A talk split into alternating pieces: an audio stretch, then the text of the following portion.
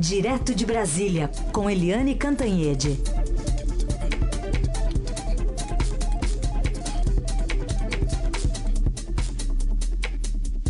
Oi, Eliane, bom dia. Bom dia, Raicen, Carolina, ouvintes. Bom dia, Eliane. Começar falando então sobre o novo comandante do MEC, já que o presidente Jair Bolsonaro dobrou a aposta ao escolher Abraham Weitraub. É, eu gostei dessa sua expressão, dobrou a aposta, porque ele dobrou efetivamente a aposta.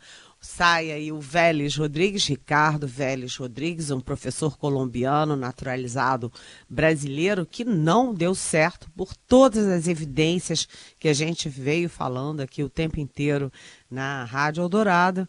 E entra um perfil é, também, assim, é, muito, muito, muito definido pela ideologia, que é o também professor, professor universitário, Abraham Weintraub.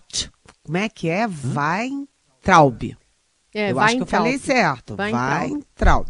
Mas, enfim, o que, que há em comum entre eles? Eles são professores universitários, né, o Vélez e o Weintraub. Eles são é, eles não têm nada a ver com política de educação, com e, educação é, pequenininhos, alfabetização, etc. Eles não conhecem as pessoas do meio, ou seja, aqueles especialistas na área, e eles são efetivamente de direita, aquela coisa assim assumidamente de direita, de direita na política, de direita nos costumes, com um forte discurso de direita. Né? O, o Weintraub, inclusive, continua falando de comunistas, que temos que combater os comunistas e tem que combater com inteligência os comunistas. Sinceramente, eu conheço muita gente, né? eu circulo muito, conheço bem o Congresso e tal. Quer dizer, pelo menos conhecia esse Congresso novo, já conheço um pouquinho menos, estou aprendendo. Mas cadê os comunistas, hein?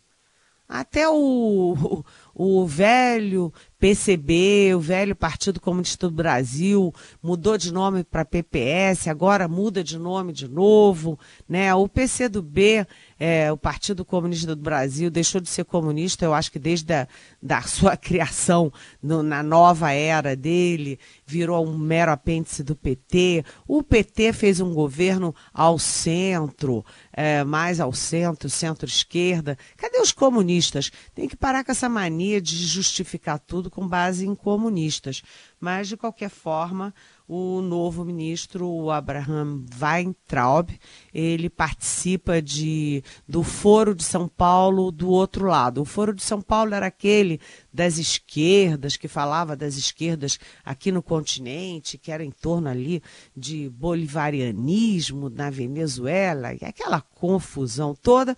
E agora também se criou o Foro de São Paulo do lado da direita. Eles tiveram uma reunião, acho que foi em Foz do Iguaçu, e o, o Weitraub estava lá falando contra os comunistas, etc. A grande maioria, 99% do povo brasileiro, não entende o que, que eles estão falando. Essa coisa de comunista para lá e comunista para lá. Mas ele é fortemente impregnado pela ideologia como, aliás, o próprio presidente Jair Bolsonaro, os filhos do presidente Jair Bolsonaro e o Olavo de Carvalho, que é o guru dessa gente toda da direita e que é muito forte no governo. O Weintraub, ele é uh, um economista, ele é da área de finanças, trabalhou muitos anos, 20 anos nessa área de finanças, e, uh, segundo a justificativa do Palácio Planalto, uh, ele foi escolhido porque o MEC precisa de gestão. E aí nós todos concordamos. Efetivamente, o MEC precisa de gestão. A gente acrescentaria mais gestão menos ideologia, ou seja, corrigir os rumos do Vélez Rodrigues. Hoje de manhã, é, o Weitraub já está se preparando para sair do segundo do cargo de secretário executivo do, da Casa Civil, onde ele trabalha diretamente com o ministro Onyx Lorenzoni, para se encontrar. Às 14 horas, tomar posse. Às 14 horas no próprio Palácio do Planalto. E meia hora depois ele já vai participar da sua primeira reunião ministerial, a reunião do Conselho Político do Governo. E agora todo mundo quer saber o seguinte: a equipe do novo ministro, porque o Vélez ficou lá afundando com uma guerra entre militares, olavetes, técnicos e ele era o único o último a saber de tudo. Aliás, no final nem ele, não era nem ele que demitia os seus próprios assessorados, era a Casa Civil diretamente. Então agora a Casa Civil já está dentro do MEC, já pode contratar. Vamos, vamos torcer, rezar para que essas novas nomeações sejam de pessoas identificadas com o MEC e que tenham menos preocupação com guerra política e guerra ideológica e mais com as crianças e a educação brasileiras. Eliane, vamos, te, vamos até colocar um trechinho para quem não ouviu. Você mencionou aí sobre esse evento lá em Foz do Iguaçu, né, reunindo líderes da direita, onde o novo ministro se pronunciou. Na faculdade, lá na USP, os meus, eu tinha amigos lá, amigos, coleguinhas, que falavam assim: eu não aprendo francês, eu só aprendo inglês, porque é língua de imperialista. Eu aprendo francês. Eu falava: esse cara está fora do jogo. Eles foram para Brasília, ficaram ricos. Eu lembro quando caiu o muro de Berlim, a gente pensou assim: puxa vida, agora acabou, né? Não tem mais comunismo. Eles se reinventam e já estão reinventando. A gente estava na madraça dos comunistas, que é a universidade. Então, aonde que o George Orwell ele foi até um ponto. Agora, o, a gente tem novos nomes aí, que estão sacando. Olavo de Carvalho, Jair Bolsonaro, Eduardo Bolsonaro, Carlos Bolsonaro, Flávio Bolsonaro. Esses caras foram estertores, a gente tem que reconhecer. Então tá aí. Fiquei em dúvida se o banco onde ele trabalhou, por exemplo, o Votorantim, né, da família Emílio, era um banco dirigido por comunistas também.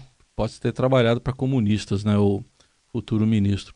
É verdade. É, Como é. tem comunista debaixo da cama da gente, deve ter no banco ter, também, né? Deve ter. Tem um monte por aí, né? O, Eliane, é, é, o seguinte: é, o presidente está prosseguindo agora na ação pela reforma da Previdência. Hum, vamos ver até que ponto vai essa, esse envolvimento direto dele. Hoje ele recebe prefeitos que também têm muito interesse no assunto. É, exatamente. Às 9 horas da manhã, ou seja, agora o presidente Jair Bolsonaro se encontra com a frente de prefeitos. Eles sempre fazem é, aqui em Brasília uma grande marcha para trazer as reivindicações dos prefeitos no Brasil, é, lembrando que os prefeitos estão ali na base. Brasília fica subjetivamente cuidando dos interesses do, dos cidadãos e tal, mas quem está ali cara a cara com o cidadão, com a cidadã, né, é, são os prefeitos. Então, os prefeitos vêm sempre a Brasília, trazem essa, essa, esse documento, essas reivindicações, e nesse ano, obviamente, a questão mais forte é, em jogo ali, a, na pauta, é a questão da reforma da Previdência. Então, o presidente Jair Bolsonaro se encontra com eles agora, às 9 horas, eles depois fazem a marcha por Brasília, e depois o presidente continua na sua aproximação com a chamada velha política. Ele já recebeu aqueles partidos é, na semana passada, recebeu, é, por exemplo, o DEM, é, o PRB, o PP, o PSDB, o MDB, mas dessa vez, é, hoje, ele está recebendo o PR e o Solidariedade, inclusive com o Paulinho da Força, que, enfim, é do Solidariedade. Tudo isso pela reforma da Previdência. O...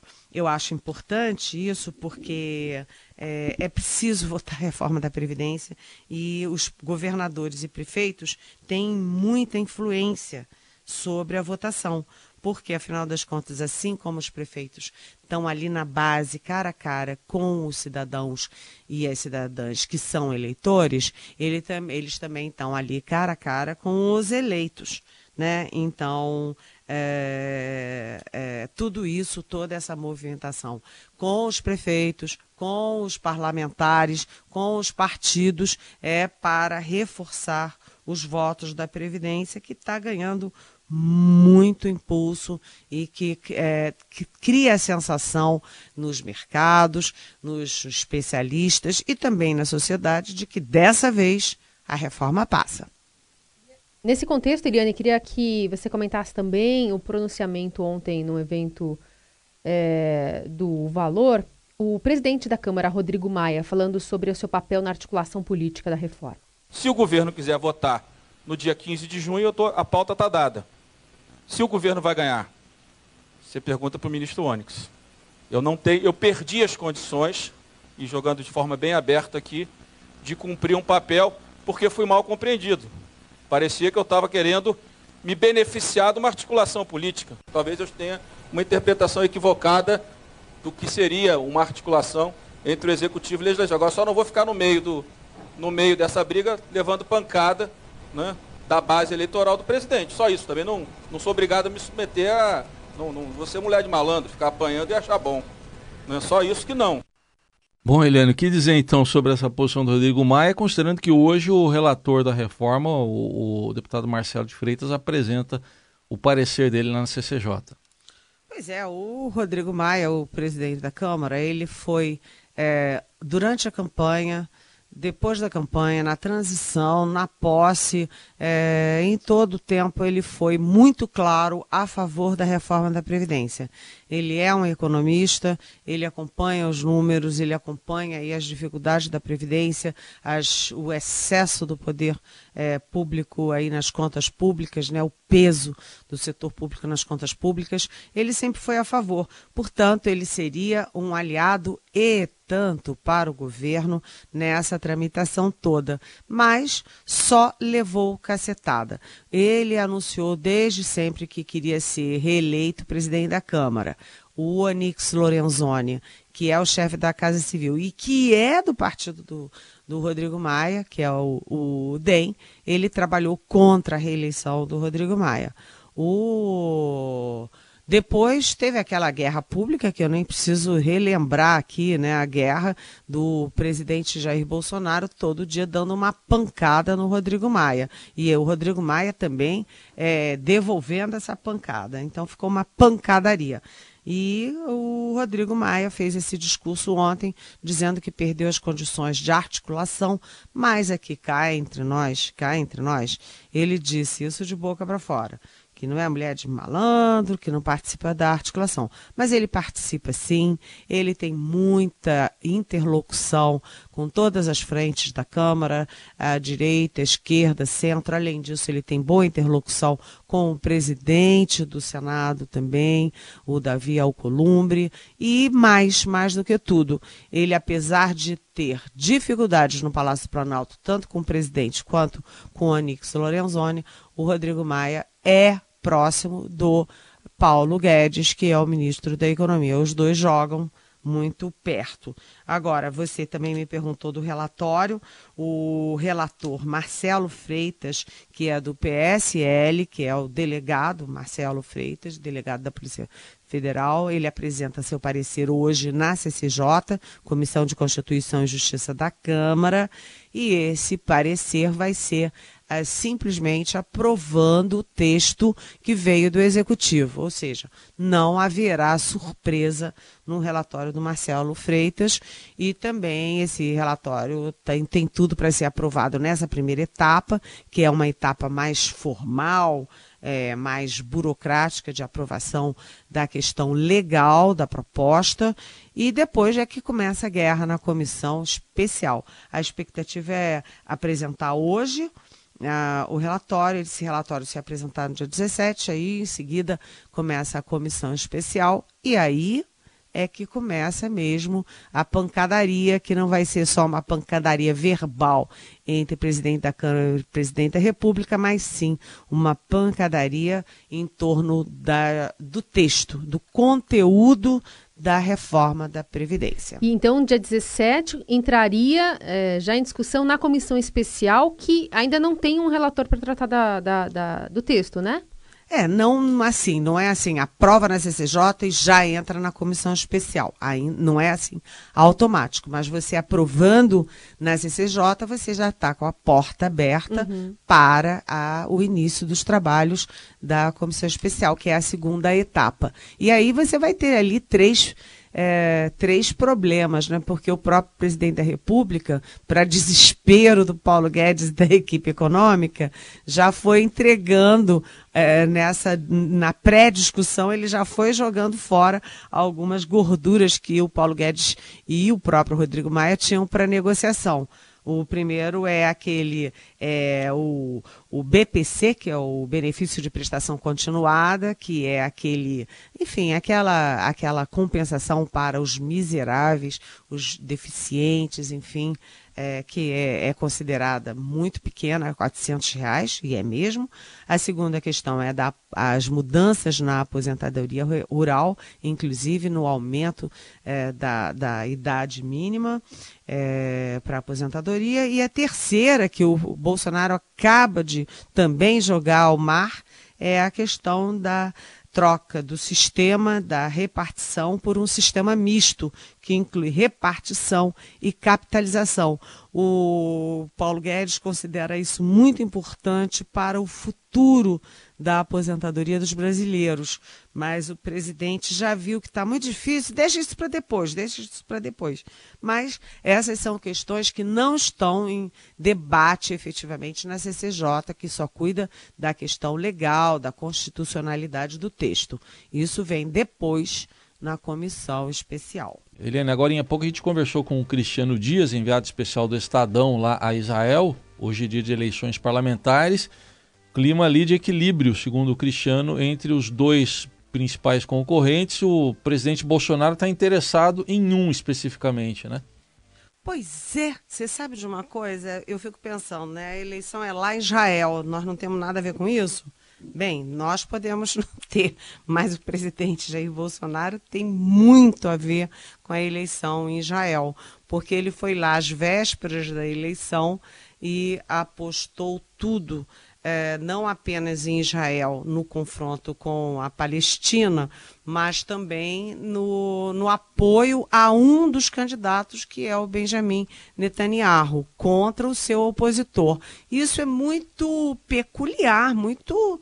É, pouco usual em diplomacia entre países, porque todo mundo tem muito cuidado em não interferir nas questões internas de outros países.